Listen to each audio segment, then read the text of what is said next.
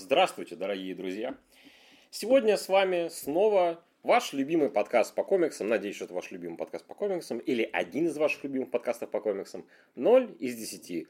У микрофона, как обычно, я, Игорь Кислицын. И я, Максим Усенко. Да, сегодня была моя очередь делать стартовую подводку. Я думаю, что я справился. О чем мы поговорим сегодня, Максим? Э, значит, смотрите, сегодня мы... э, Вот недавно пролетела в новостях э, заметка, что, дескать, готовится новая экранизация Лиги выдающихся джентльменов. Да. Причем, э, кто не в курсе, это комикс не кого-нибудь, а самого великого и могучего, в этот момент немножко держу фигу в кармане, Алана Мура. Кевина Анила, так сказать. Да. Это мы, Да. кстати, вернемся к одному Да. из этих э, вопросов. Вот, и мы такие, прикольно, но у нас же уже, типа, у нас есть экранизация Лиги ведущих джентльменов Ну да, дома. Да. И сегодня мы как раз таки хотим обсудить, каким был первый фильм, Мгм. каким были комиксы, Да. И, может быть, даже про новый что-нибудь скажем. Э, Там почти информации нет, мы можем поспекулировать, но я думаю, что мы в процессе будем много отвлекаться, потому что тема пересекается с э, блокбастерным кинематографом начала нулевых, с классической литературой викторианской эпохи, с постмодернистскими комиксами. Короче, будет весело, интересно, будет ну, у нас там лист заметок, лист тезисов огромный, который мы сегодня хотим озвучить, поэтому готовьтесь, как говорят Американцы к Hell of a Ride. Ненавижу фразу Hell of a Ride, кстати. Когда тебе говорят фразу Hell of a Ride, я пытаюсь какую-то хуйню замаскировать. Потому что когда я читал интервью по Death Metal, когда писал про него статью, я фразу Hell of a Ride и Hell Roll, Roll Coaster, Roller Coaster, там раз 20, наверное, она упоминалась, и думаю, блядь, это полная залупа. Вот. Но я не буду говорить о Metal сегодня, я уже не все сказал. Мне Так просто вот, интересно, сможем ли мы всунуть в нашу традиционную рубрику панель геймдизайна. мы сможем всунуть упоминание Снайдерката сегодня. Ого! Ага. Так вот, друзья, давайте перенесемся на 19 лет назад. На дворе 2003 год. Мы ходим в школу, еще не знаю ни про какие комиксы, и нас, Да. наша жизнь беззаботна. Да. В этот момент на экранах появляется Лига выдающихся джентльменов. У меня, кстати, был вопрос в детстве, почему джентльменов, если там есть Мина Харкер. А, ну, это к этим... Слушай, на самом деле, кстати, вот в комиксе этот вопрос раскрывается. Ам, Хотим ли мы говорить об этом сейчас? Сейчас нет, сейчас мы пока про кино, про комикс. Да, и сразу предупредим, что в подкасте могут быть и будут нехорошие слова. А, Сказал человек, который сказал хуйня, залупа и там... Серьезно? вот. Да. Ну хорошо, я всегда делаю подводку позже, просто потому что, просто потому что. Да, и для начала мы начнем немножко не, наверное, нелогично, мы начнем с фильма, как более известного, более популярного, а потом перейдем к комиксу непосредственно. Но будем мы, ну, мы, скорее всего, по повествованию будем скакать немного туда-сюда. Но ничего страшного, у нас есть тактика, мы будем ее придерживаться. Так вот, если э, вы ничего не слышали про фильм, то там очень простой концепт. Это такие мстители от мира приключенческой литературы. Викторианской эпохи, замечу. Причем- Да, то есть э, это вот как раз-таки берутся романы про Шерлока Холмса, Мгм. фантастика Герберта Уэллса и прочее, Мгм. прочее, прочее. Но смысл в том, что э, этот фильм на старте среди нас никто не смотрел, и мы его смотрели вот буквально две недели назад. М. Я его смотрел до жопы лет назад. Хорошо, э, но в любом случае за это время фильм оброс статусом э, такого худшей экранизации комиксов, причем настолько ужасной, что после него э, Шон Коннери аж завершил свою карьеру, покинул Голливуд. Режиссер Стив Норрингтон тоже как-то там вообще потом карьера не сложилась в Голливуде, но он тоже там, по-моему, он с- после съемок фильма написал продюсерам письмо, дескать, типа, я в Голливуде работать больше не буду. И после этого, если я не ошибаюсь, он только во всяких Индии работал, независимом кино и прочем, прочем. Не, ну слушай, ну мужик сказал, мужик сделал, как бы Ну, уважаем. же, да, уважаем, да. Ну вот как ты думаешь, почему вот так было? Потому что вот мы с тобой посмотрели этот фильм, Мгм. нам в целом он Ну, ок. Я скажу так, с ним проблема такая же, как, наверное, «Сорви головой» Афлика, э, как с Бэтменом и Робином, э, как с «Зеленым фонарем». То есть, типа, на момент выхода всем казалось, что это худшая хрень, которую они видели в своей жизни, потому что статус худшего фильма по комиксам – это же переходящий приз на самом деле. Первым Да. его получил... Шумахер. Нет, первым его получил Супермен 4 еще в свое время, Не, я просто... который никто не смотрел. Не, я просто думал, что Супермен возвращается, типа первый Супермен, который получил... вот, Нет, типа, э, и изначально было с Кристофером Ривом было четыре фильма по Супермену. Первый, который хороший, второй, который отличный, там Эталонный. генерал Зод появился. Третий был туда-сюда. Четвертый, как он там, Нуклеар Мэн, по-моему, у него был подзаголовок, вот он считается херней. Ну, как бы, а просто потому что до нас Супермен э, Рива в принципе слабо докатился. До нас Бэтмен докатился все-таки как раз уже в конце 80-х, начале 90-х. То есть Супермена у нас с того смотрели мало. И в нашей, как бы, ну, грубо говоря, в нашем информационном гиковском комиксном поле про него знает не так много. Но Супермен 4, если я не ошибаюсь, он за рубежом, это было вот как раз, вот, его не любят, но он, я его смотрел, он херня полная. Вот он, наверное, был первым фильмом таким комиксным, который получил такой статус. Потом у тебя был фильм «Сталь» с Шакилом Анилом, например, который тоже все обосрали на выходе. Слушай, там где-то по пути был еще типа каратель э, с этим. В конце 80-х. Ну, его просто никто да, не потом, за... потом его был Ник. Фьюри с Да. Хассельхофом, по-моему. И он даже говорит, как будто бы норм, наверное. Ну, посмотрим я его не смотрел, да. А, вот, но и, э, Бэтмен и Робин, вот он первым прям официально, ну, а, в кавычках, официально получил статус худшего фильма по комиксам в истории.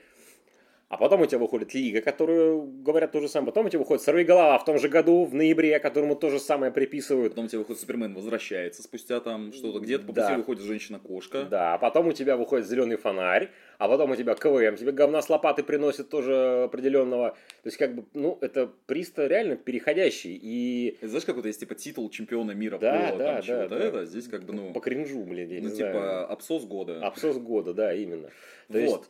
Это, короче, я это говорю потому, что это, это не худший фильм по комиксам, это даже в целом не худший фильм. Он, Это комната Томми Вайсо вышла тоже в 2003 году. кстати, да, да, И вот да. одна из причин, кстати, почему вот за фильмом э, Лига выдающихся джентльменов мог закрепиться такой статус, Мгм. просто на контрасте вышло еще очень много в 2003 Да, у году. меня есть даже целый список того, что вышло. Я сейчас его быстренько озвучу с нашими комментариями, что мы смотрели, что мы не смотрели. Ну, например, когда я вот готовился к подкасту, для меня оказалось, ну, как бы я удивился тому, что за неделю до него, до Лиги в прокат вышли «Пираты Карибского моря», например. Вы представляете, что такое стартовать рядом с «Пиратами Карибского моря»? Ну, это самоубийство. Но прикол просто в том, что как бы Фокс же выпускал Лигу джентльменов. У Фокса вышел весной как раз-таки Люди X2, который хороший, он мне прям нравится, он, я прям люблю Люди X2, это отличный фильм. И в- а, а осенью должен был выйти Master and Commander Far Side of the Earth, который у нас хозяин морей на краю земли с Расселом Кроу. Кстати, кто не смотрел, рекомендую. Лучший фильм про моря, какой только есть.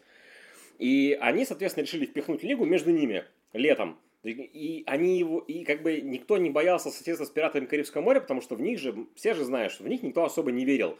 У него был огромный бюджет, 150 миллионов долларов, и как бы все думали, что это, ну, какая-то хуйня получится. Ну, просто потому что, типа, ну, come on, это экранизация аттракциона Диснейленда, да, пираты, но, опять же, тогда пираты уже успели умереть, к концу 90-х, ну, мода на пиратов сошла на нет, после фильма, а, господи, Ренни Харлина, как он там назывался-то, с женой-то с его, с Джиной Дэвис, кто знает, тот знает, короче, я не буду Э, сейчас Знаешь, самое смешное, я хотел пошутить, что а вот представь, экранизировали советский автомат «Морской бой», но Мгм. сколько был фильм «Морской бой». Да. Это было за неделю до Лиги Да. выдающихся джентльменов. Да. Буквально через пару недель выходит «Плохие парни 2», который критики обосрали, само собой, но это же фильм Майкла Бэя, он собрал денег до жопы. И если смотреть дальше, что выходило в том году, это просто вот даже краткий список, просто вот поймите. «Матрицы» — две части, вторая и третья. «Убить Билла» — первый. «Последний самурай», «Двойной форсаж», «Другой мир», «Таинственная река» Клинта Иствуда, «Плохой Санта» — величайший. Лара Крофт вторая, да, она обосралась э, по критикам, по-моему, и в прокате, по-моему, тоже, но тем не менее.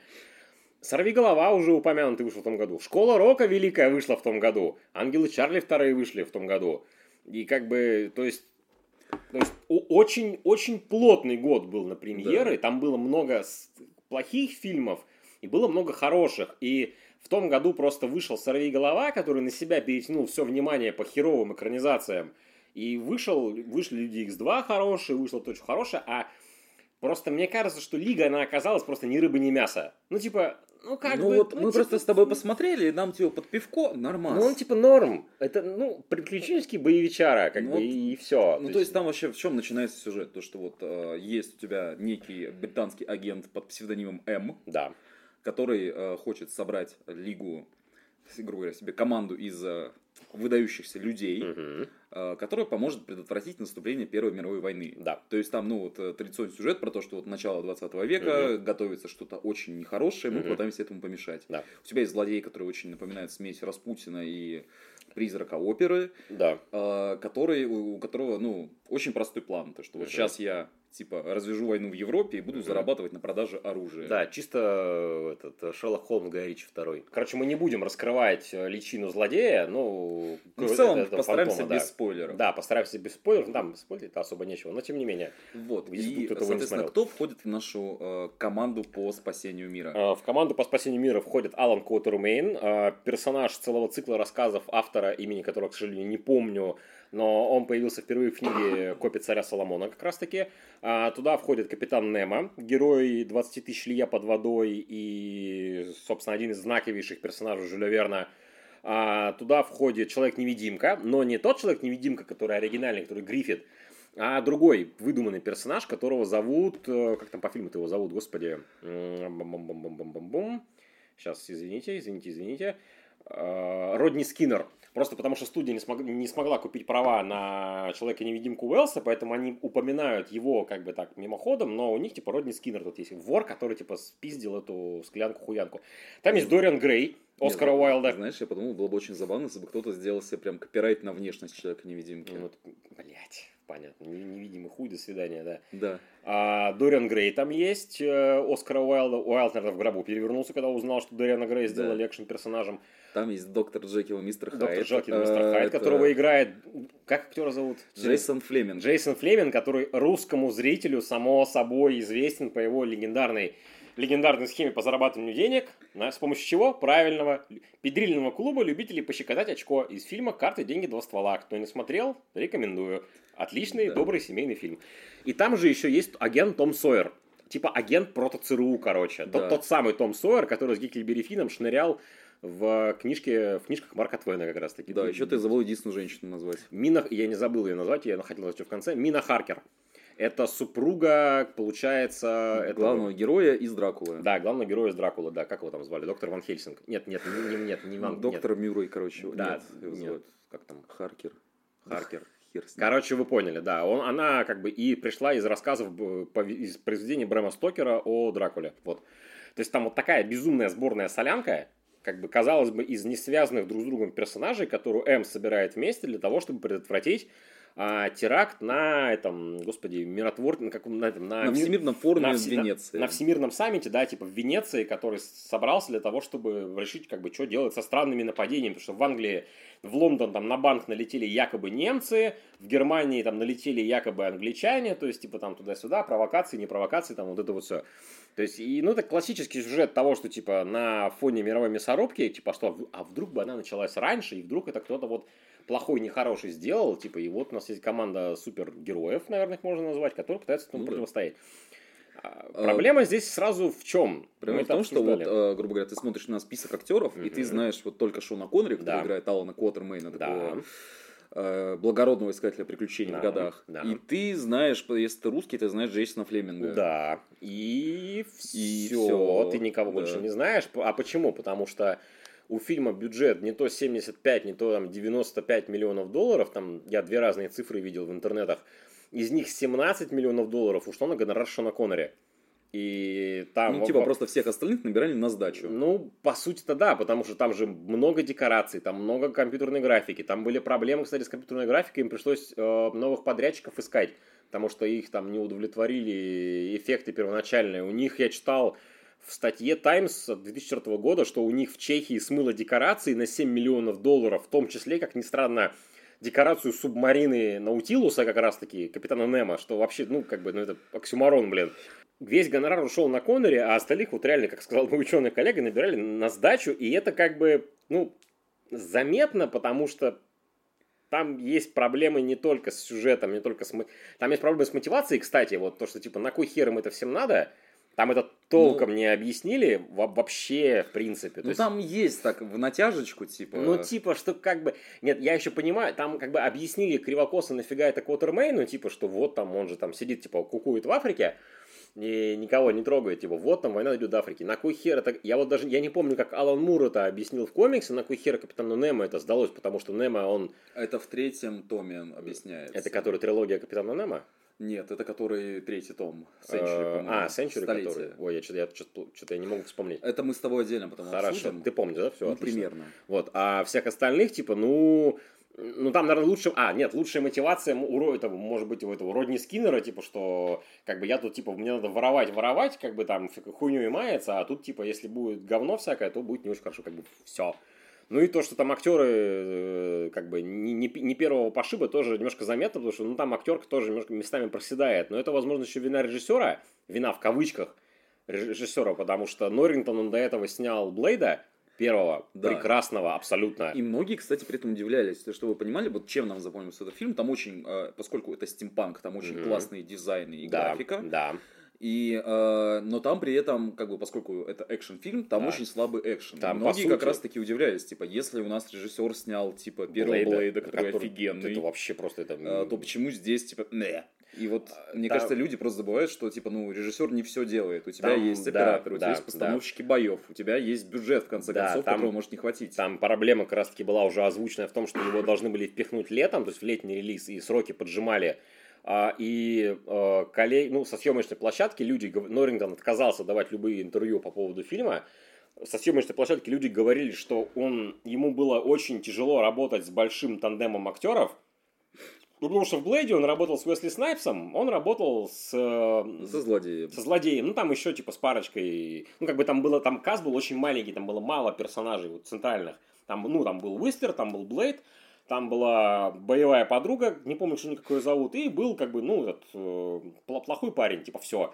А тут у тебя до жопы персонажей, до жопы всего, и... и... Еще у тебя постоянно меняется география, постоянно меняется Да, да, и на него студия сильно давила, и он, ну, он просто, насколько я понял из, из, из статей, интервью, всего такого, он просто не выдержал прессинга на себя, потому что в итоге он даже самоустранился от монтажа, потому что он как там, там была туманная формулировка, типа, что как бы он не выполнял обычных э, функций по монтажу, которые обычно, типа, делает режиссер. То есть, типа, там, ну, в американском кино режиссер к монтажу, он... Причастен. Он причастен, но не полностью, потому что монтаж это, это вот отдельный примесь монтажер. Нет, ну, это чел, который дает да. тебе рекомендации, как да. лучше да. сделать, как он эту сцену видел, как да. там типа, да. будет ну, он, он, насколько, насколько я понял, Норрингтон как бы мало самоустранился от монтажа, и поэтому фактически фильм доделывали, постпродакшн фактически без него доделывали, ну, по большей части. И, собственно, поэтому там есть две экшн-сцены, которые я запомнил. Первая, собственно, вот в начале, когда группа собирается, и последняя, типа, вот в замке в этом. Когда у тебя Джекил э, дерется со спойлером. Да, со спойлером, да. Ну и, ну, в Венеции, как бы, в Венеции вроде прикольно, но это было, так если подумать, вот, это абсолютно бессмысленная сцена была вот в Венеции. Ну, это было просто три 3D улицы таких да. достаточно пустоватых. Да, и толпа автоматчиков на этих на крышах. Кстати, да, опять же, в одной из рецензий Роджер Рэбберт написал в рецензии, типа, что в Венеции нет таких улиц, где на автомобиле можно кататься. Поэтому... И типа и каналы такие, что там лодка хрен проедет. Там, а... кстати, о лодке.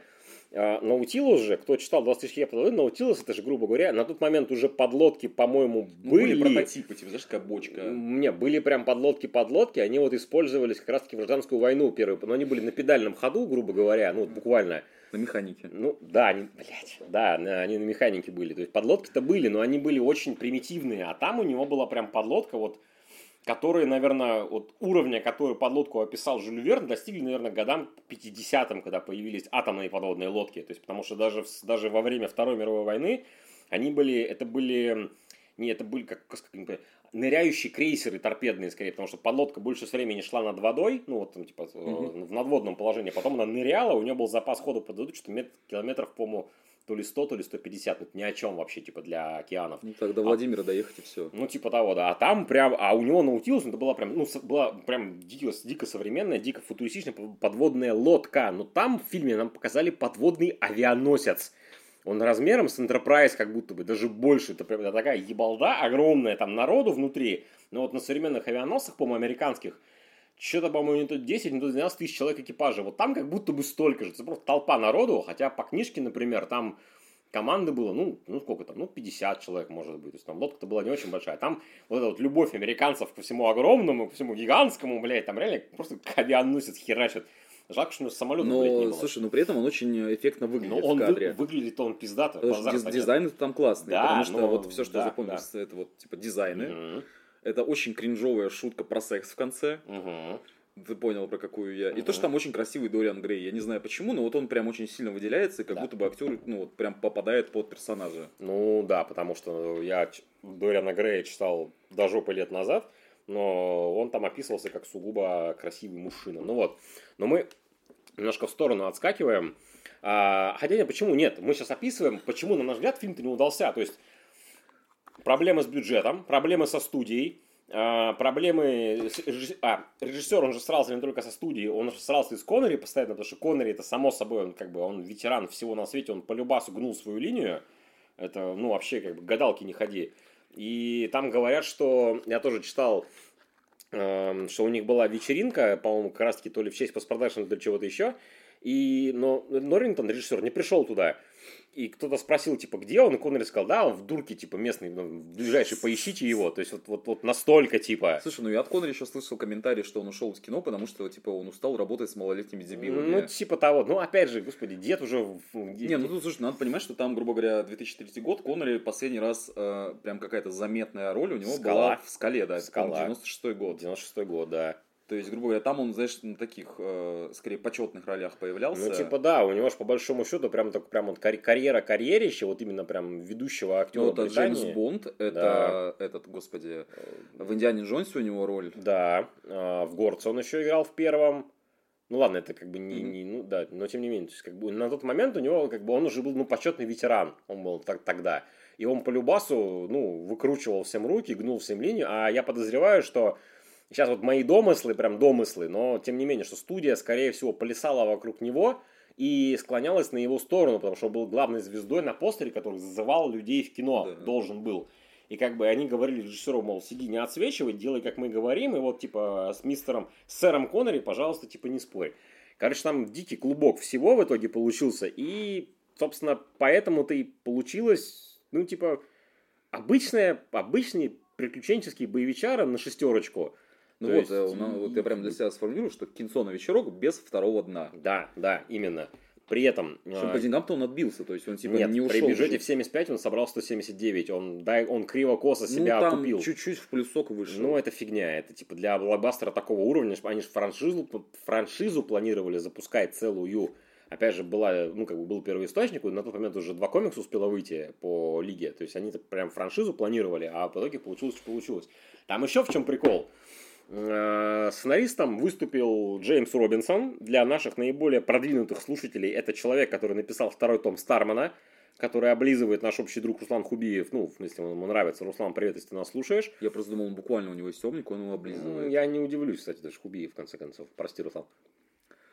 Вот. Вот. а, и Робинсон рассказывал, что а, для него написание сценария к фильму это был прям испытание. Он в одном из интервью пробросил такую фразу интересную.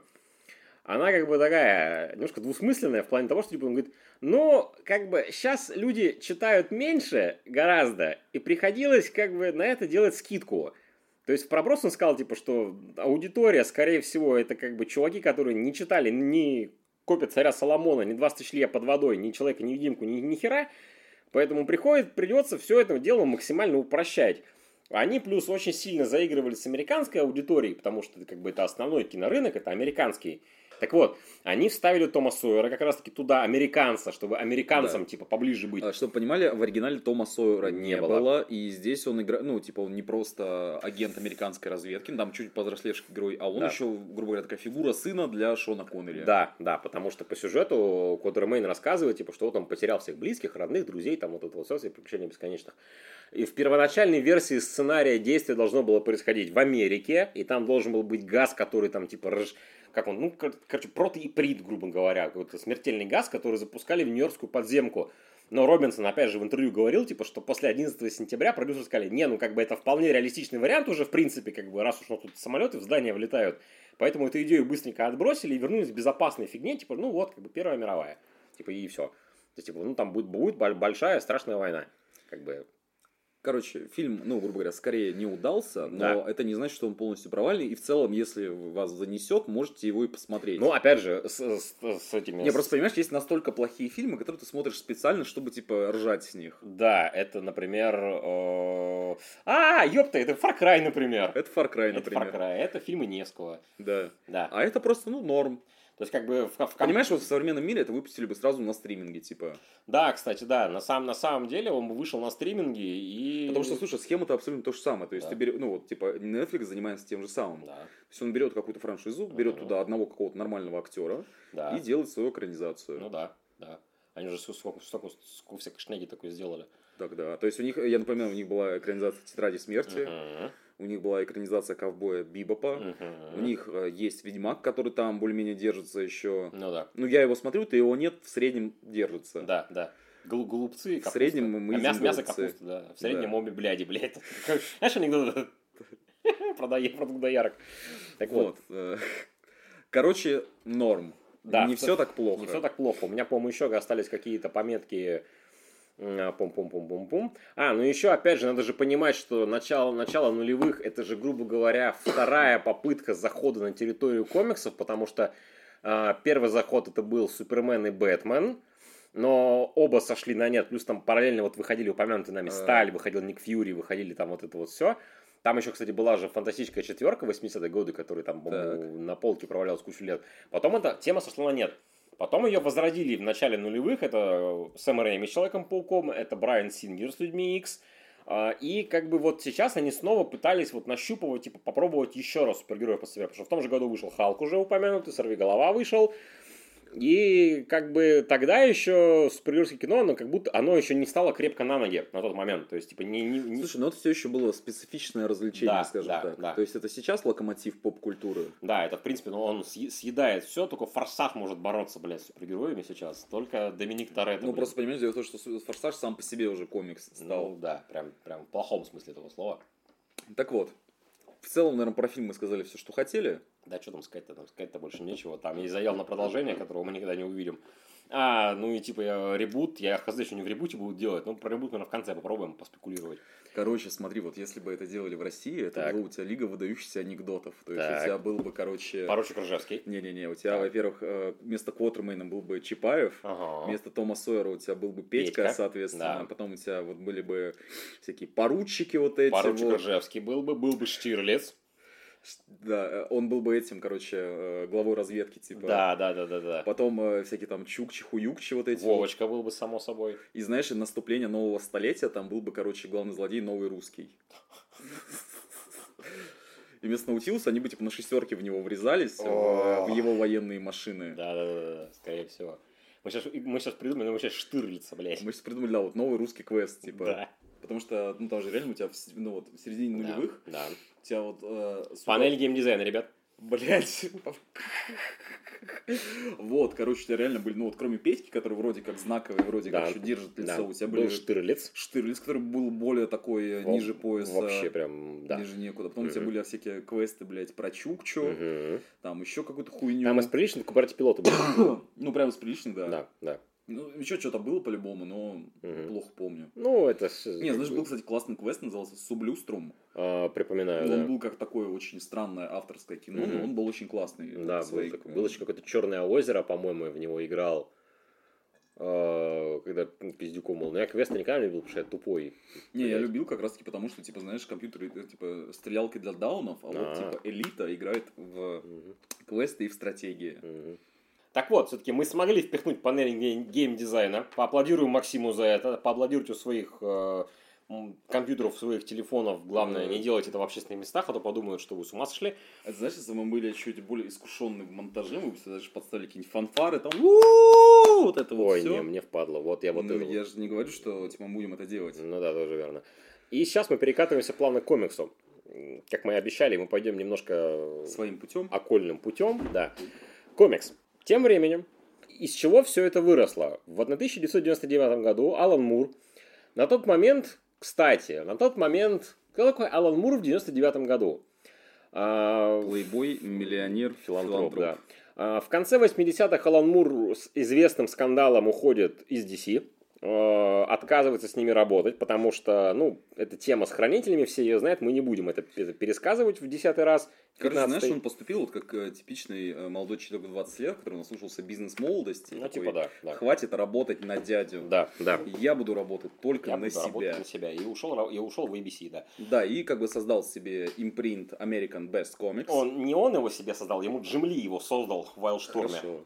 При этом, кстати, э, ко- короче, в чем... Не, э, сейчас я сформулирую мысль нормально. В 90-е годы Алан Мур стал заниматься независимыми комиксами для издательств и импринтов, которые давали ему больше творческой свободы, просто потому что, ну, как бы он же маэстро комиксов, как-никак. И в 90-е годы, в принципе, люди стали понимать, что Алану Муру неинтересна деконструкция супергероев. Ему не интересны вот эти вот убийственные шутки, вот такая хрень.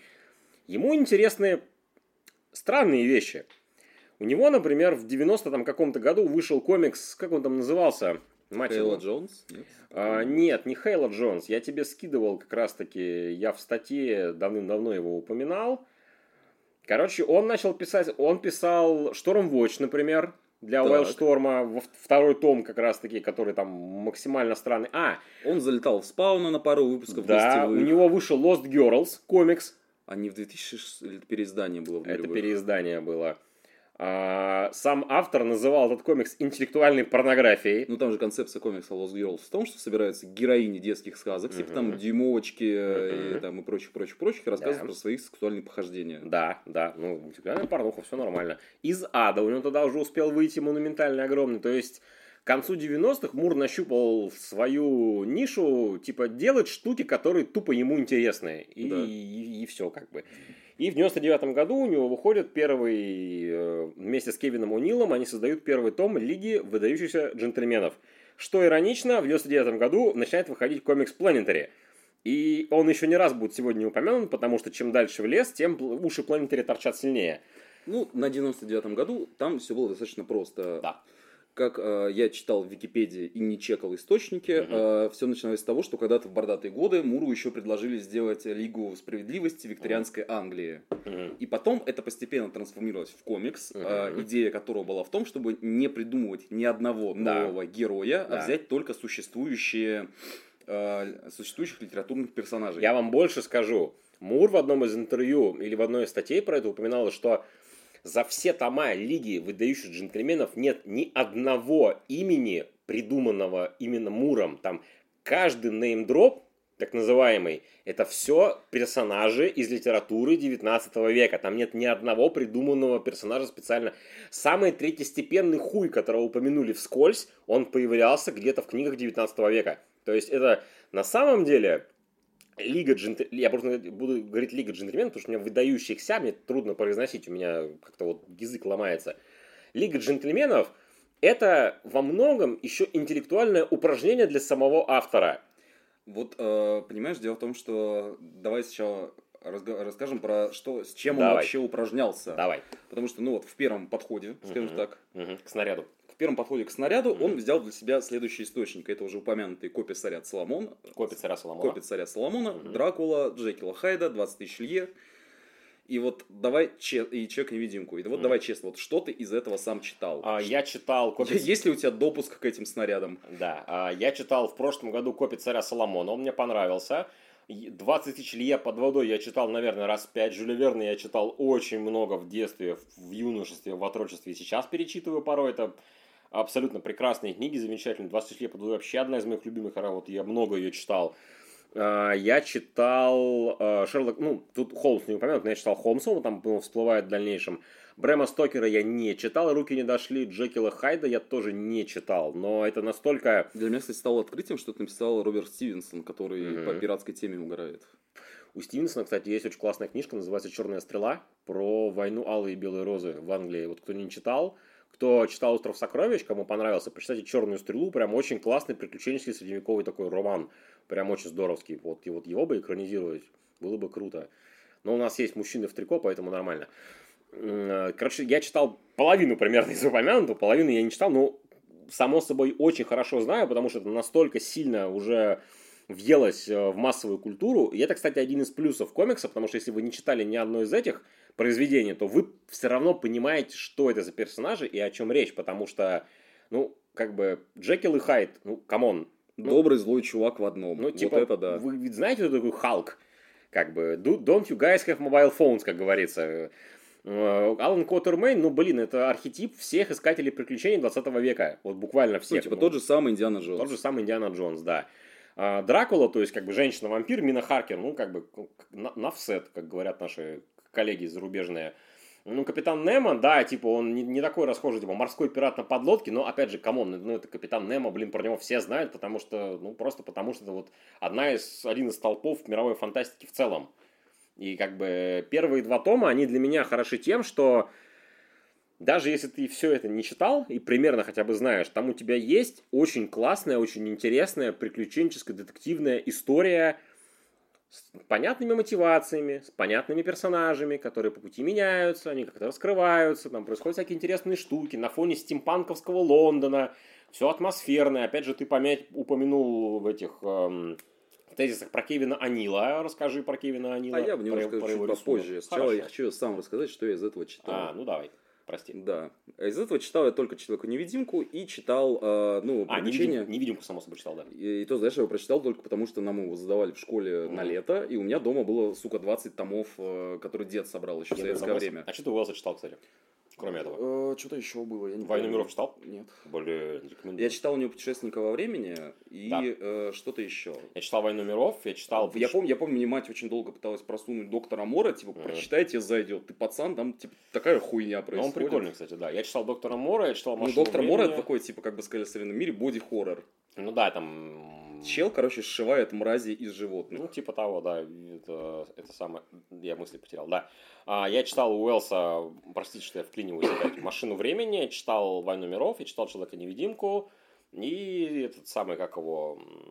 А почему, знаешь, меня в «Человеке-невидимке» меня Мора, всегда, всегда смешило, что он, ну, типа, книжка кончается тем, что чувака просто, ну, типа, пизданули лопатой по голове. Ну, типа, да, это... То есть, грубо говоря, ну, ты привык, что обычно приключенческие истории Ага. фантастические заказ... заканчиваются каким-то эпиком, Мгм, типа, а здесь мгм. просто, ну, его, типа, моей женой накормили толпу, в общем, ну, произошло. типа, типа того, да, его просто лопатой по башке переебали. Вот, и смысл в том, что я читая, ну, минимум из этого Ага. списка, я при этом все равно прекрасно понимал, Да, что происходит, да, что да. представляют из себя главные герои, потому что э, здесь очень четко прописано, что вообще, э, ну, типа, делают герои, что они из себя представляют, к какой цели стремятся. Короче, из комикса становится понятно нахуя, а главное зачем. Да. Да. И при этом я даже, когда сидел, перечитывал, я вот прям специально упражнялся в том, что реально появляется какое-то имя, я иду гуглить. Мгм. И то есть там, например, э, когда у тебя происходит появление этого мистера Хайда, Ага. оно связывается с убийством на улице Морг. Мгм. Потому что там детектив, который был Да. у Эдгара, Эдгара По, он расследует это дело, считая, что это, ну, типа, та же самая фигня, с которой Да. он уже Агюст столкнулся. Дюпен его зовут. Ты читал «Убийство на улице Морг», кстати? Я хотел ее прочитать, Ой, но ой, я да. тебе расскажу историю, потому что точно так же была куплена в ларьке книжка Мгм. в какой-то серии, там, типа, даже за 100 рублей, Мгм. и положена куда-то в семейную библиотеку. Мгм. Чтобы ты понимал, семейная библиотека это наша, типа, три или там четыре шкафа, Мгм. построенных такой буквой «зю», Мгм. и в которых, типа, хрен что найдешь, если ты положил и, типа, не запомнил Мгм. это. Там, поэтому я мать до сих пор спрашиваю, прошло уже 10 лет, такой, ты не находил эту книгу? Я такой, нет. Мгм. Вот, и, соответственно, в целом, э, комикс, кроме того, что очень четко рассказывает, там есть общий э, такой высоколобый вайб, Мгм. э, но не душный Да, и не да, снобский, да, что да, самое да. И, по сути, это как не, не то, что упражнение для Алана Мура, это, по сути, фанфик. Ну, по большому счету, да. Да, ну это, фан, ну это фанфик чистой воды вообще, на самом Ну, деле. типа, да, да. И, опять же, ты про- первый... И при этом, знаешь, там очень хорошо, что это фанфик, который очень клево оперирует э, выданными ему переменными. То есть, грубо говоря, герои придумывают такие планы, которые были бы, ну, которые они могли бы придумать вот в рамках своих книг. Да, да. Или там, допустим, у нас, э, забегая вперед, во втором томе упоминается «Война миров», Мгм. и она кончается ровно как в книжке, но с нюансами. Мгм. Да. И ты такой, вау. Персонажи близки к первоисточникам, к своим. Вот, кстати, Вот. ты обещал рассказать, я не просто забыл, почему, какого хера Немо ты там забыл. А смотри, там очень э, легко объясняется. Во-первых, по, по книжке руководитель команды это вот как раз-таки Мина Мюррей, она же Мина Харкер, которую М нанимает, извините, не М, Кемпион Бонд, там даже получается Да, с- сначала как типа э, предок Джеймса Бонда. Да. Кемпион Бонд нанимает Мину Харкер, потому что она, во-первых, пережила столкновение со сверхъестественным. Также она после этих событий оказалась в достаточно бедственном жизненном положении, Мгм. И э, ее, ей легко манипулировать тупо за зарплату. Мгм. Плюс он видит там... Как нами всеми. Там есть, слушай, это как раз, по-моему, в черном досье раскрывается. Э, Там есть легендарная фраза, то есть, типа, Бонд спрашивает у М, почему Харкер, почему э, она глава команды, она же женщина. В этот момент М посмотрел на портрет королевы в углу Ага, и сказал, ну, во-первых, типа, были прецеденты, ага. во-вторых, э, среди всех людей, кого мы набрали, за своими амбициями они не будут видеть в ней конкурента. М, Да. А, да, да, припоминаю, да, да, да. Это да. раз. Э, Ну, э, а дальше почему другие герои появились в повествовании? Потому что они, во-первых, очень классно по пути деконструируются. Мгм. То есть, если мы в фильме видели, что Алан Коттермейн, он сидит в Африке на почетной такой старости, Мгм. у камина пьет кофе, Мгм. то здесь э, первым героем, э, кого находит Мина Харкер, Первым завербованным, да. да, это как раз Квотермейн, только он находится не в Африке, а в Каире, находится он в каком-то притоне и типа прям мощно жахает морфий. Он похож на тень былого человека. Мгм. Да. Во-первых, его вытаскивают в команду, когда он еще сам не понимает и не отвечает за свои действия. И э, как бы само участие в этом мероприятии для него это возможность вернуть свою э, былую гордость. Мгм. Послужить короне, плюс у него там начинается шашни по пути. Типа нормальная мотивация. мгм. Что здесь делает Немо? А, Это тоже объясняется в проброс, но смысл в том, что он уже такой, знаешь, э, старый пират, причем не Мгм. просто пират, а мятежник, Ну который да, подрывает деятельность британских Да. колоний. Да. И, э, во-первых, он уже, ну, грубо говоря, в годах относительно всей команды. Мгм. И для него, во-первых, это возможность вернуться к былым приключениям Мгм. и э, получить поминовение, э, Помилование. помилование от короны. Мгм. Э, ну, собственно, для остальных там по пути найдем. Потому что, вот как я уже сказал, э, всех он понемножечку разбирает. То есть, та же самая Мина Харкер, она после того...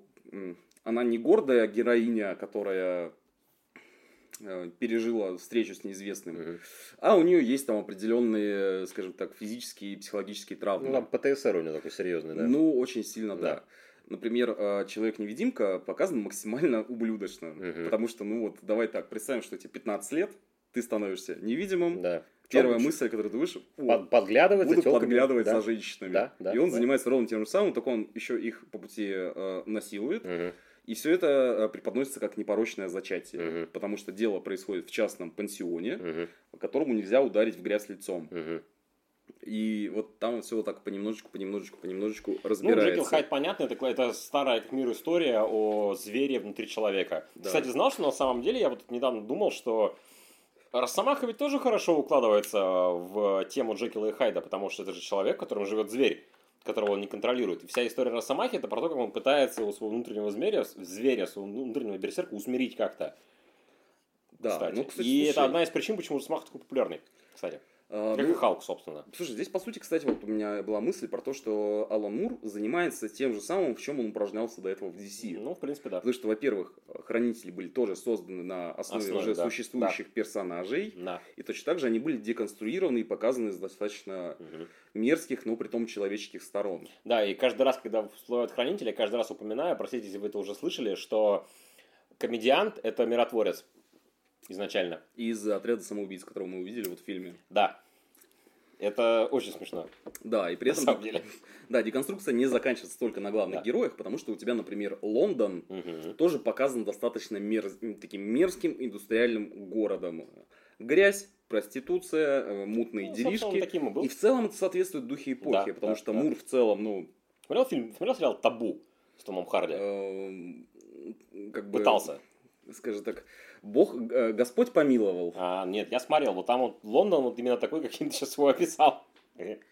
Э, Я смотрел сериал Peaky Blinders. Ой, Я, не- я, там- я там пытался Бирмин- это, ну, ну, Там Бирмингем Да. же все-таки. Ну, хотя один хер. Ты сейчас... А, Peaky Blinders. Я шестой сезон Peaky Blinders посмотрел. Какое говно. Просто невероятное, блядь. Это... Шесть часов из жизни просто мы с женщиной я- выкинули. я тебе говорю, там надо было просто первый посмотреть и ну, остановиться. после первого, ну, там, по сути, да, после первого надо остановиться к херам. Вот, и, кстати, одной из заслуг, почему вот так все хорошо показано, это рисунок Кевина О'Нила. Да, он прекрасен. Да, просто когда я читал этот комикс, когда он выходил на русском языке, типа, знаешь, году в 15-16, Мгм. мне он показался достаточно странным, Мгм. потому что у него рисунок вообще не похож на классические такие американские комиксы, потому что Да. там очень много тонких линий, как будто, знаешь, просто ты ручкой какой-нибудь там гелевой или пером Да. пишешь. Очень много тонких линий, очень э, много детализации и, ну, типа, ты же привык Джима Ли читать. Ну, грубо говоря, да. Да, а здесь вообще другое. Мгм. Как бы и его прикол в том, что он не просто рисует, а он очень часто, когда дает панораму города, Мгм.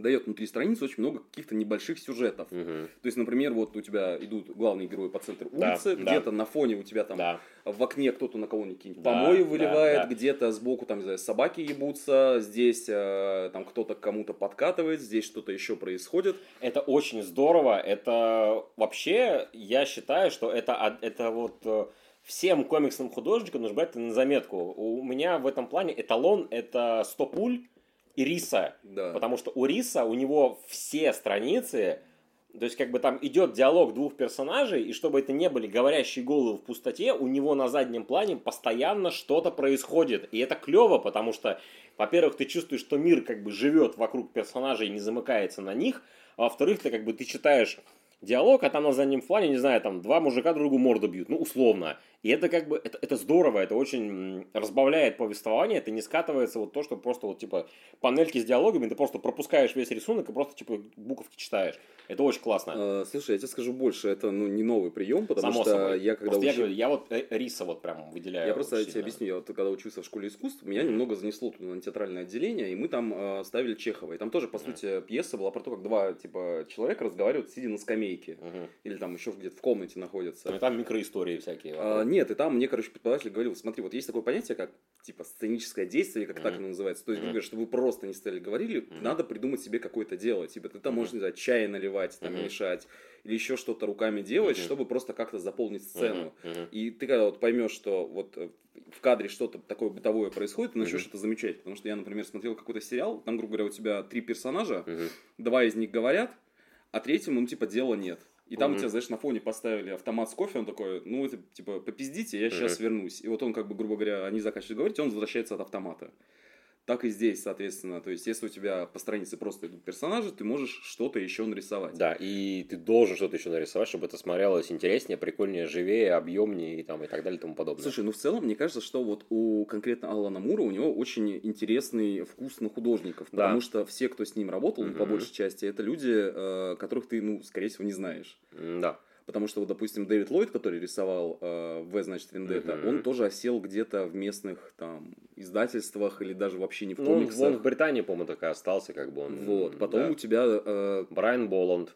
ну ладно, Боланд не считается. Боланд вот, допустим, у считается. тебя есть гигантский вот этот кирпич, который называется «Из ада», который рисовал Мгм. Эдди Кэмпбелл. Мгм. И там тоже совершенно не комиксный привычный Да, рисунок. да. И ты такой, прикольно. То есть, знаешь, Да. он как будто бы выбирает э, людей, которые будут не художники, а иллюс- вот, у которых стиль очень похожий на иллюстрации Мгм. к романам. И Ну. вот э, конкретно, кстати, в Лиге выдающихся джентльменов Да. это очень подходит, потому что, ну, здесь Ну, в это- целом, Но это Типа- типа, это типа роман 19 века фактически. Ну, с- ну, типа вот такой как бы да. сбитый, сбитый вместе. Слушай, более того, Мур очень сильно тяготеет же именно к литературе. Ну, да, да. Потому что, ну, во-первых, он сейчас занимается чем? Тем, что пишет гигантские непонятные книжки. Мгм, Да. И у него, например, в «Хранителях» еще были гигантские Мгм. текстовые вставки. Да. В «Лиге выдающихся джентльменов» там помимо основного сюжета Мгм. есть еще перебивки с этими, с историей про Квотермейна, который встречает как раз-таки путешественника во времени. Мгм. Потом у тебя есть третья книга в серии «Черное досье», которая Да. целиком и полностью состоит из таких интерлюдий. Да.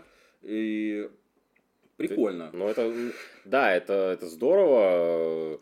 Ну, я не знаю, здорово насчет того, что там огромные текстовые интерлюдии, потому что, как бы, я считаю, что, ну, комиксы это комиксы, а литература это литература, но все-таки немножко разное, как бы, ты хочешь, ну, как это, типа, хочешь написать книгу, напиши книгу, а так, типа, ну, вот комиксами занимаюсь, но это, как бы, дело десятое. А, я подведу к чему?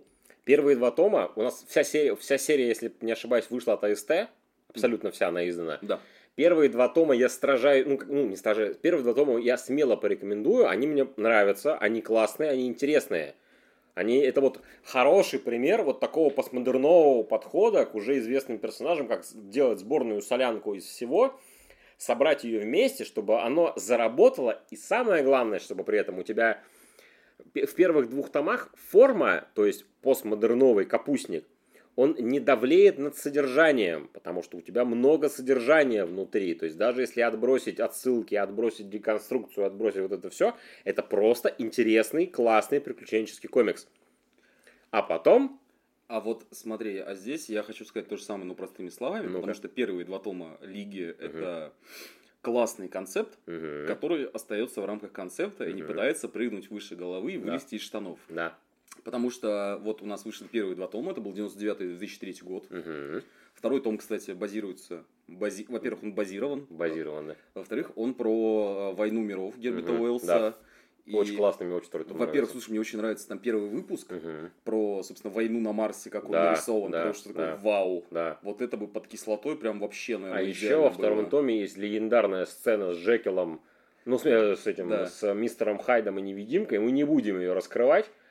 Если вкратце, там она очень, как сказать, Она настолько мастерски сделана и настолько элегантна, не побоюсь этого слова, но при этом она максимально максимально жуткая, зверская. зверская, не- неудобная, неприятная, но при этом она сделана так, что прям, блин, ну вот будете читать второй том, вы поймете, о чем мы говорим. И это прям, ну это прям вау, прям снимаю шляпу. Ба- вообще как бы без а, базара. слушай, еще, знаешь, меня порадовал местный доктор Мора во втором томе. Это Мгм. не спойлер, то есть это также ученый, который сшивает мразей Мгм. из э, животных, но при Мгм. этом у него все животные выглядят как типа, ну, как мультяшки Мгм. у Диснея, как, Мгм. типа, знаешь, э, антропоморфные животные, они супер миленькие, но они, ты видишь, что они все кривые, покалеченные, какие-то страшные, такой, блядь. Мгм. Да, да, да, крип- криповое дерьмо абсолютно. Вот, и, в общем, у вас вышли первые два тома, и дальше э, просто по пути издательства ABC, как и весь Wild Storm, был Мгм. продан DC. Да, Как мы помним, маэстро не любит их. вообще. Чтобы по-быстренькому избавиться от контрактных обязательств, ему Мгм. нужно было сделать еще одну книгу, Мгм. и он сделал э, Лигу выдающихся джентльменов черное досье. Мгм. Чтобы вы понимали, в сценарии это подписано как все, что дали, хуйня. Да. В скобочках после 2007 Да, к сожалению, да. А, Что нам не понравилось здесь, конкретно мне? Давай. Дело в том, что начнем с того, что здесь уже действие переносится дальше в 20 век. Мгм. Конкретно оно происходит в 50-х. Мгм. В мире, который как будто бы из 1984, ну, в смысле, не как будто бы, это буквально он и есть. То Да. есть, у тебя есть фигура большого брата, у Мгм. тебя есть там подковерная возня, Министерство правды и прочее, прочее, прочее. И что происходит? У тебя э, продолжает э, Мина Харкер быть главной героиней. И дальше там Квотермейн, то ли его сын, то ли... Сын. Там просто, понимаешь, там рассказывается, что вот у него было какое-то дело, где они искали источник бессмертия, и Ну, после этого дела он пропал. Но в третьем томе там прям четко говорят, что Квотермейн Джорни. Ну, типа, что это прям сын. Ну, типа, что вот Квотермейн младший. Ну, вроде как это сын все-таки его. Ну, хотя хуй его знает. Ну, я вот, я вот плохо помню. Я так перечитывал вскользь. Дело в том, что почему никто не помнит. Потому что поскольку Муру нужно было быстрее выбраться из-под э, контрактного гнета, Мгм. здесь э, концепция в том, что главные герои ищут, э, находят так называемое досье. Мгм. Это папочка с разными материалами про выдающихся людей разных эпох. О, так это ж чисто Сокровище нации 2. Да, и ты смысл в том, что, короче, ты половину тома ты читаешь. Я воткнул Николаса Кейджа в подкаст. Молодец. Возьми печеньку. Потом. Вот, э, смысл в том, что, короче, половину комикса это не комикс. Да, это И- ебаные огромные текстовые вставки, блядь. Я, мне честно, я их не читал, я их так по диагонали пролистывал. Я- Какие мне казались более интересными, я читал, но смысл в том, что там очень сильно начинает расширяться Вселенная, там прям... вселенная, потому что тебе рассказывают и про какого-то Мгм. еще, сука, короля Артура, типа Да, его выдающихся да, людей. Да, да. Тебе рассказывают из полезного, тебе рассказывают, что, например, была конкурирующая команда в у Германии и у Франции, куда Мгм. входила, например, призрак оперы, куда Мгм. входили еще разные персонажи.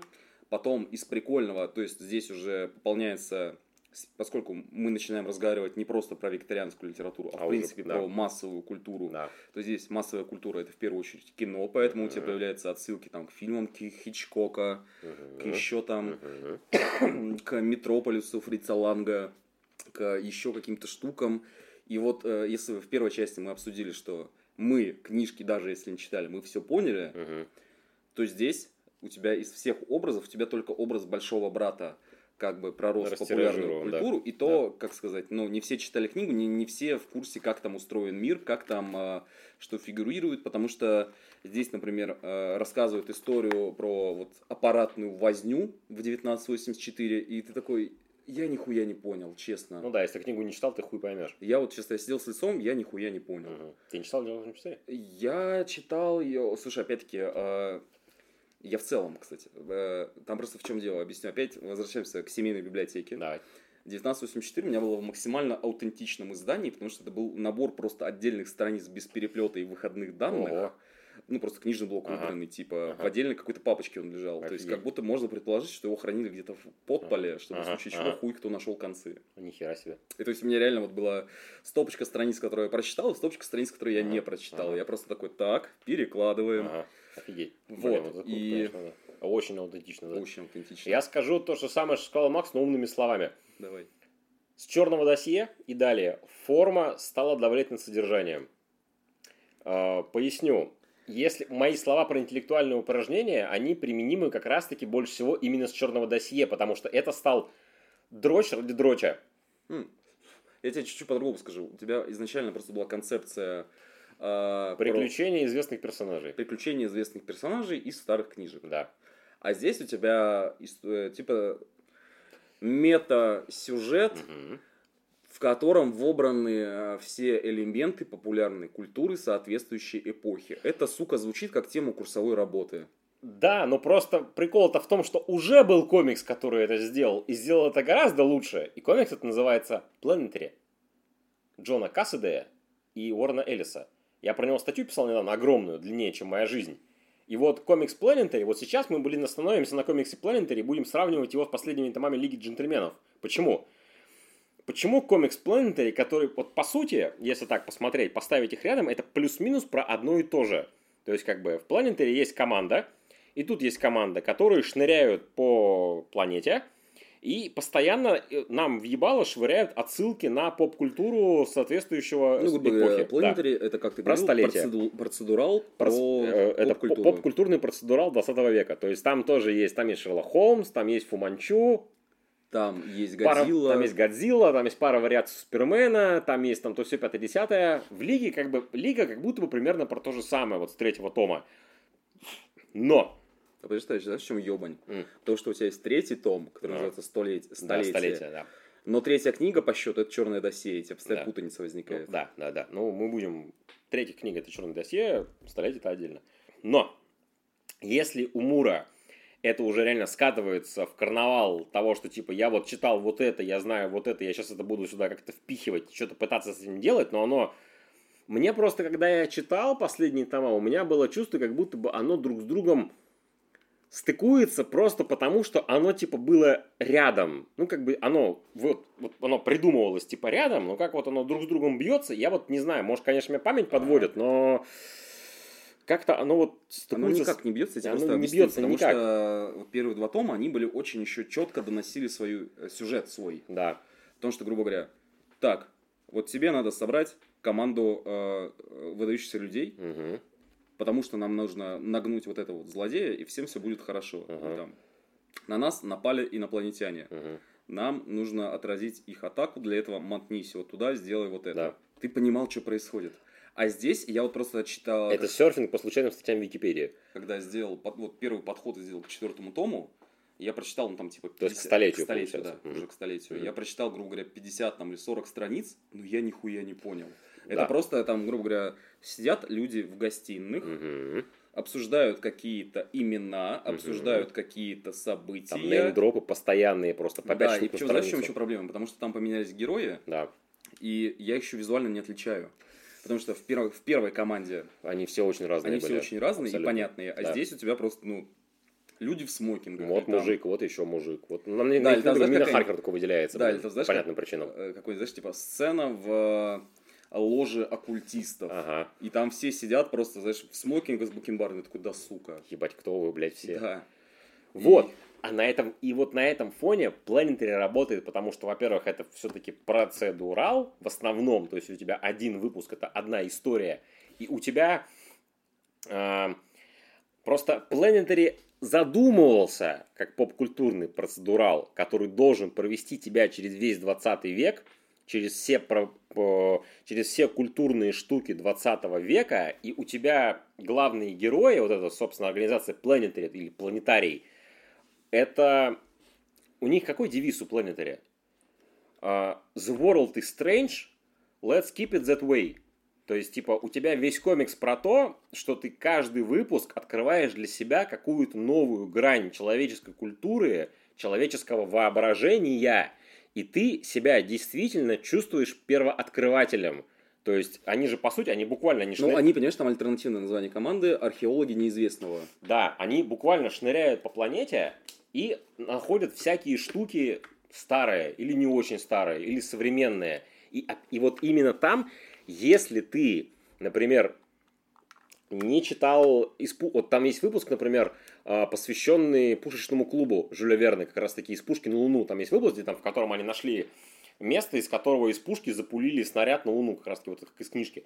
Если ты книжку не читал, ты все поймешь, потому что там тоже, там есть элемент деконструкции достаточно серьезный по всему комиксу, но там именно что ты вместе с персонажами для себя это открываешь. Они тоже зачастую не, не знают изначально, о чем идет речь, и они пытаются разобраться и какой-то свой взгляд с позиции человека начала 21 века, то есть Уоррена Эллиса и Джона Кассадея, как это вообще, как, как к этому относиться, как это воспринимать, чем вот, ну, ну, как бы вот, вот буквально вот, вот в том же выпуске, по-моему, типа, а, э, там была тема того, что, типа, чем эти люди думали, ну, буквально, типа, насколько они были храбрые, насколько они были отпиленные, типа, что они сделали огромную пушку, и из него херакнули снарядом с тремя людьми, блин, на Луну, чтобы он сделал круг и вернулся, типа, обратно. И вот это вот все, оно сплетается вместе, и ты вот, вот именно вот это вот дух первооткрывательства. А вот в лиге ты себя чувствуешь, что ты пришел, на, ты вот, грубо говоря, ты пришел на чужую вечеринку, все обсуждают вот какие-то свои штуки, они все про это прекрасно а ты сидишь такой, блядь, чё? Кого? В этом для меня был минус, потому что вот с третьего тома и дальше комикс начинает замыкаться и закрываться сам в себе. То есть он существует вот буквально вот для самого себя, существует для авторов. И извне к нему тяжело подступиться, даже если ты все это ты понимаешь отсылки, ты там читал, видел, смотрел штуки, которые упоминаются, но легче-то не становится, потому что это буквально герои просто шарахаются, блин, по страницам и постоянно про кого-то пиздят. И ты такой, окей, круто, и что дальше-то? Ну, здорово. Ну вот окей. смотри, у меня финальный тезис в этой части. В целом Мур... Давай я просто прямо зачитаю. Давай. В целом Мур в середине нулевых ёбнулся и как будто начал писать для других людей. А точнее для прокислоченных ящериц из пятого измерения, которые знают все про Англию. Именно, да. То есть, э, я не знаю, это, конечно, можно, можно сделать скидку на то, что я тупой и просто ни хера не понял. Но, возможно, я не отрицаю подобного, как бы, ну, по- подобного варианта, но с моего, с моей точки зрения, с моего, с моей вот этой моей маленькой колокольни, э, десибоя отбитого, мне последние тома просто вот именно что, ну, я не... Они тяжело идут вообще. Они идут тяжело, потому что, да, у тебя, опять же, у тебя нет какой-то... Вот в Планете, например, там цель появилась в какой-то момент, и все под это начало подверстываться. Если, кстати, перечитывать комикс, я вот недавно, когда перечитывал для статьи, там с первых страниц уже видны, виден задел на то, что случится потом. Так или иначе, то есть там вот буквально я вот пересчитываю, а, а, я такой, а, так вот что это значило, так вот к чему была эта фраза, вот к чему был этот диалог, вот к чему было это появление. А здесь это вот реально просто вот кавалькада отсылок, причем она реально, она вот, вот последнему тому, вот к, к Темпосту, к Буре, она реально, она просто когда максимально бессвязна. Чё, я, я, я не понял, что там произошло. Там просто какая-то ебань случилась, и типа, и все. Слушай, у меня, знаешь, у меня надежда на спин Лиги, Мгм. на трилогию Немо. Там Я вот просто не читал ее, кстати. Вот, там просто после четвертого тома, там выясняется, что у Немо есть дочь, и она Да. тоже вполне себе такая морячка. Ага, я морячка, ты моряк. Да, и она тоже берет себе субмарину и идет э, покорять мир. Сумбарину. Я когда был маленький, говорил сумбарина. От слова Субару. От Субару Су- лютый, я ебанутый. От слова Симба, блядь. Вот, и там, короче, ну, Чё, блядь, Субар? Ёбаный. смотри, вот... э, Дорогие когда друзья, видите, с кем работать Да, приходится? смотри, вот э, у тебя просто только-только появятся права, и ты еще, Ага. ну, первоходка, так сказать. М, Дело в том, что когда ты присоединишься к замечательному автомобильному комьюнити, Ага. ты вот э, станешь ёбнутым на голову, мгм. и вот всякие присказки, и- Присказки, и, да, мемы да, начнешь да. понимать. Типа, Ага. купил Nissan, ебись с ним сам. Мгм. Вот, например, вот, вот из этой Мгм, серии. мгм. Также вот Subaru лютый, я ебанутый. Господи, блядь. Короче, да. а, Вот, и короче, возвращаясь к э, капитану Немо, точнее, Мгм. к капитанше Немо, мгм. Там, как я понимаю, эта история должна быть попроще, потому что она уже не про мету, а чисто про, Про персонажа. про персонажа, да. но меня немножечко настораживает то, что там действие тоже переносится из года в год, и то есть Мгм. начинается в 20 веке, э, в десятых годах, а заканчивается в 70-х, и где-то по пути, еще, ну, там, типа, Вторая мировая происходит. Ой-ой. То Ну, есть, ли- либо это прикольная будет антология приключенческая, Либо это будет какая-то срань. либо это будет какая-то срань. Надо будет почитать, кстати, да. Потом это самое рецензию написать на это дело. Не знаю, посмотрим. Ну, в общем, эм, к, чему, к, че- к чему мы это все? Мы это к тому, что типа Лига джентльменов это пример того, как раз таки для меня, вот, упомянуто уже несколько раз за сегодня, когда форма давляет над содержанием. Я такое не люблю. Я, я предпочитаю, чтобы содержание, оно превалировало всегда, потому что форма это форма, в которой ты облекаешь историю свою, потому что, опять же, в упомянутом уже 50 раз Планетаре, потому что я его перечитал недавно, извините, у меня, я его обожаю.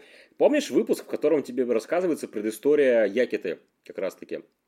Вот смотри, у нас сейчас был большой прогон за кадром про постмодернистские произведения. и вот- спойлеры в И про спойлеры в том числе. И там, кстати, всплыло название Invisible с Гранта Мгм. Моррисона. И по сути это типа очень близко по смыслу. Ну, я не читал Invisibles, поэтому, ну, я знаю про него. я, и, слушай, я, я пытался, но я сдался. Ну, говорят, это прям такое интеллектуальное упражнение, блядь, прям пиздец. Ну, это испытание даже, наверное. И его на русский невозможно перевести, это я точно знаю. Там, Ну, слишком, слишком, там просто слишком есть- много там вот просто если- всего. Если, ты видел, типа, этот, э, господи, Омник, Invisible, Мгм. это вот такая вот дура, еще Да. толще, чем Дэдпул, который на русском выходил. Ага, И к нему в русском издании нужно будет еще вот такой же толщины комментарий да, давать. да. Хотя вот знаешь, вот э, почему, допустим, Азбука не издала Лигу джентльменов на русском? Мгм, Потому что у тебя руководитель Азбуки Александр Жикаренцев, мгм. он прямо сказал, там слишком сложно переводить, там э, есть свои приколы по полиграфии, если Мгм. мы говорим про поздние тома, потому что там есть э, куски, которые делаются в 3D, Ну да, да. типа и мы не сможем это адекватно адаптировать на русский. Ну, это факт, да. Но издательство СТ взяло с разбега и сделало. Поэтому... Ну, честь ему хвала, в принципе, что. так что Invisibles можно как-нибудь издать. Ну, можно, это будет, ну, это будет э, это самое... Но это будет так же, ты сидишь и нихуя не понимаешь. Да, потому что это еще и в переводе, который неизбежно сож- сожрет огромное количество игр слов, шуток, отсылок, всего такого, поэтому хз, ну кто рискнет, ну, Да, вот недавно, потому ну что- хотя Улисы же перевели все-таки недавно, Тут Кулич писал про это в Твиттере, Кулис. Кулис, да, да, блять, Саша, привет, да. А, Улиса же кто-то смог перевести, это же тоже книга, которую казалось невозможно перевести, ну, вроде как или Улис? Улис. Улис, по-моему, да.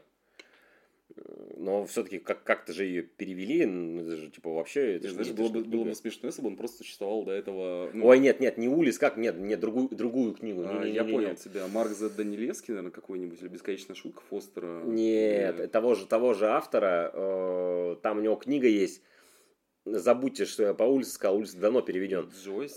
Э, Да, кни- книга Джойса, у него есть книжка одна, которая там написана на, на куче языков одновременно, там по ир- ирландском, немецком, русском, французском, английском, там хую моё, там еще какие-то выдуманные языки, там все так вот перемешано, в общем, прям, прям пиздец. Не, знаешь, было бы смешно, что если э, просто ну, вот про Улис говорить, Мгм. я мне похуй буду так его называть, э, если бы он э, до этого существовал только в аудиоформате, Мгм. и его никто не мог перевести просто потому, что не разбирает акцент.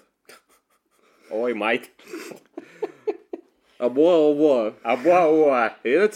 О, fucking box. In it, in it, in it. Это вот у меня любимый, любимый прикол. типа, Да, такая- как вы поняли, у нас официальная часть закончилась. Да, давай, давай, давай мы подведем какой-то итог. В общем, а, а, ребут. Да Ребут, ним. нас ебут, блядь.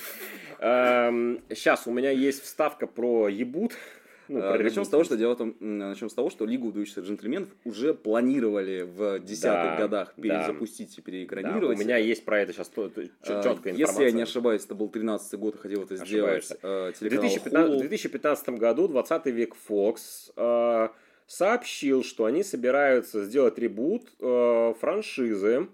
Пам-пам-пам. Значит, э, тан-тан-тан. А, в том же году э, в интервью Collider э, Джон Дэвис сообщил, продюсер, собственно, Джон Дэвис, что ребут до- должен быть female-centric фильм, то есть планируют женские протагонисты в основном.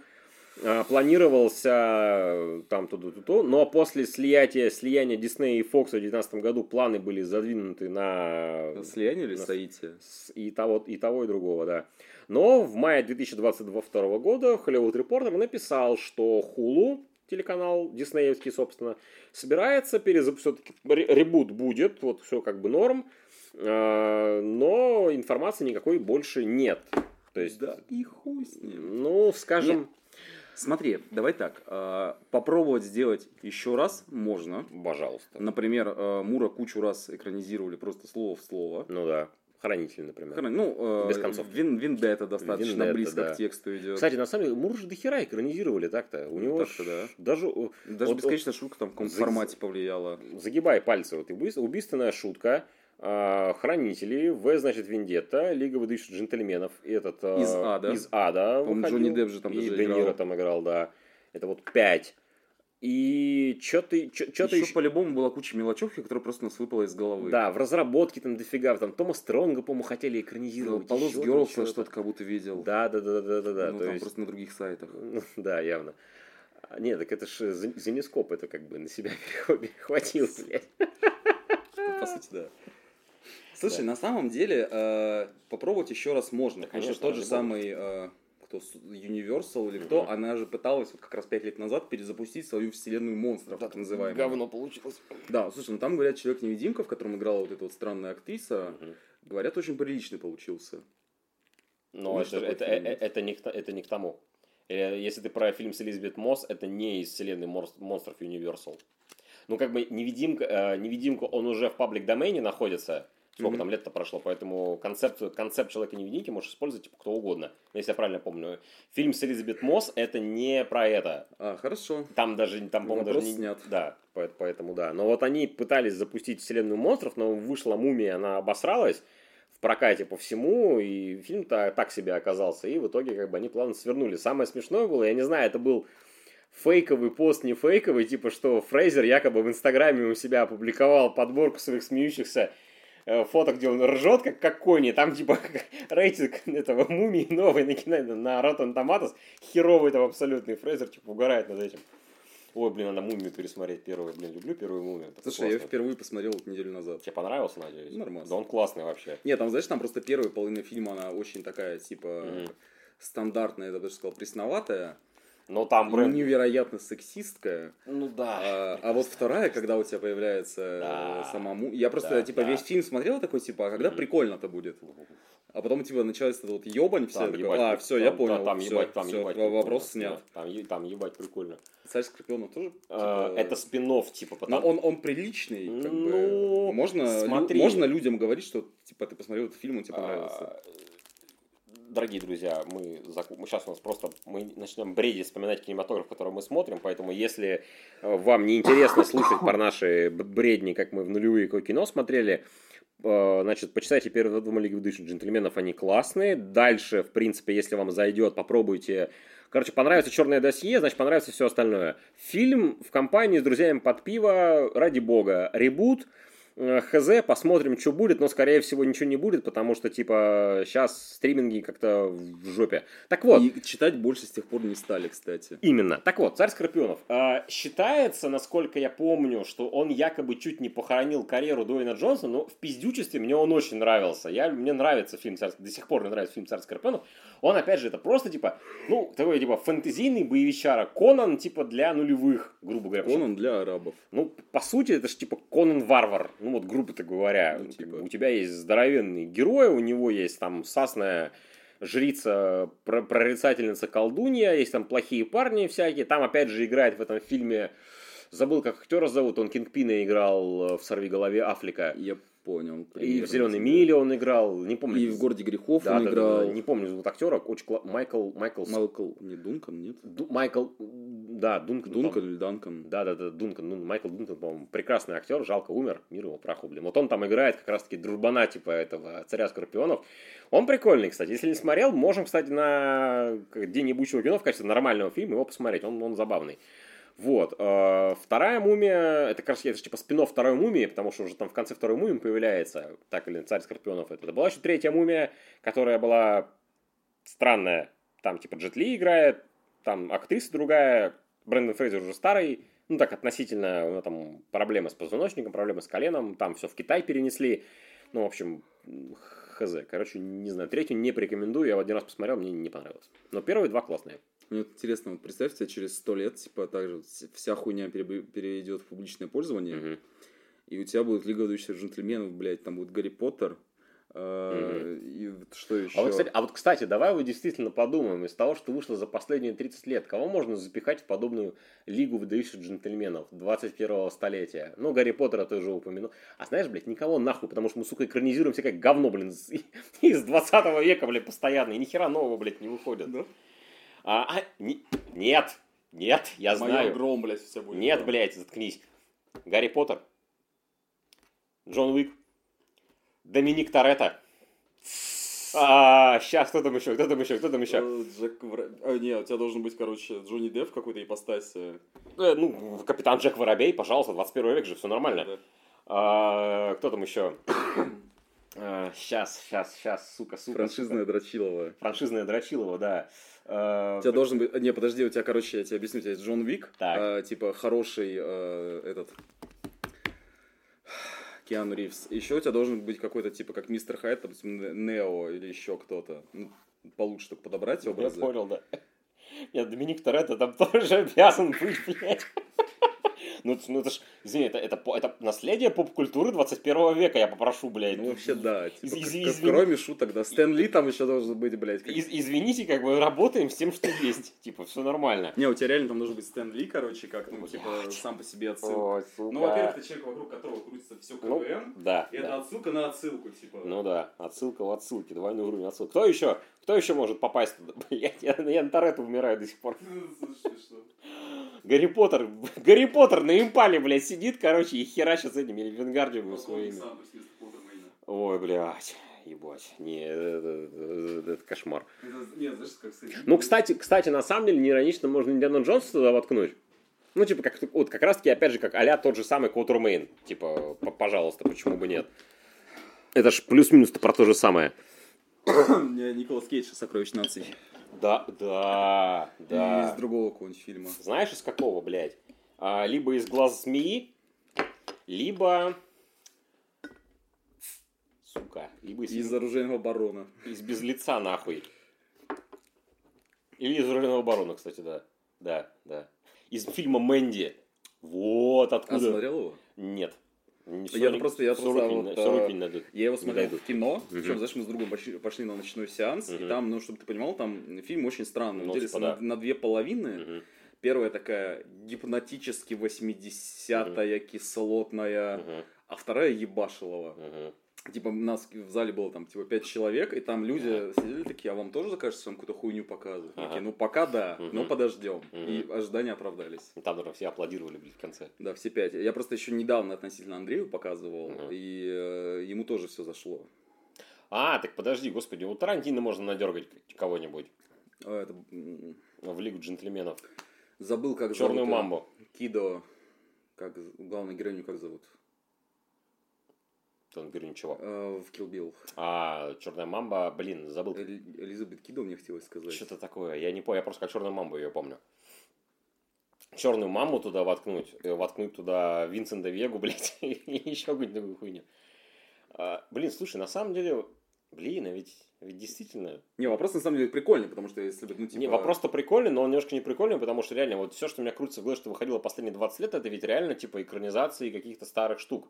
Либо ребуты, либо какие-то уже известные истории. франшизные истории, да, ну там экранизации книг, там всякого такого, то есть типа, но в литературной, как будто бы реально самое громкое 21 века, это типа, ну, Гарри Поттер, по большому-то счету. И 50 оттенков серого. У тебя будет вместо Дорина Грея будет этот хуй Грей. Кстати, да, да, да, да, и он такой, типа, в красную комнату заводит, там оружие везде висит. Плетки, блядь. Он с. Виком туда заходит. Да, он с Виком туда заходит, да. Да, пойдем в мою комнату для развлечения. В Xbox будем играть? А лучший там. А там внутри guns, lot of guns. Да, да, да. А там внутри стоит этот хуй, типа, оружейный сомелье такой, блядь, типа, Нет, а вот знаешь, там, урожай итальянских вин, Не, блядь, там, там, там, Бенелли. там как Saints Row будет это елда, короче. Ой, вот бля. гигантская. Да, да, да, да. Дорогие слушатели, надеюсь, что вам было интересно послушать наши с Максимом рассуждения про поп-культуру 20-21 века. Спасибо, что вы были с нами. Надеемся, еще раз, наде... еще раз повторю, надеюсь, что вам было интересно. В следующий раз мы тоже постараемся либо что-то актуальное осветить, что в новостях что нам покажется прикольным, либо что-нибудь, о чем никто не подозревает, чего никто не ожидает, и о чем помним только мы с Максимом. Может, панель геймдизайна наконец-таки снова устроим в следующий раз чтобы вообще это, блядь, никто не слушал. Ну да. Слушай, а мы да. Снайдер, Хат, Снайдер Кат хоть раз упомянули за этот выпуск? А, кстати, нет, ни разу не упомянули. Надо было упомянуть. А... Итак, дорогие слушатели, если мы все-таки упомянули где-то Снайдер Кат, обязательно напишите нам об этом в комментариях. Спасибо, что были с нами. Да, до свидания.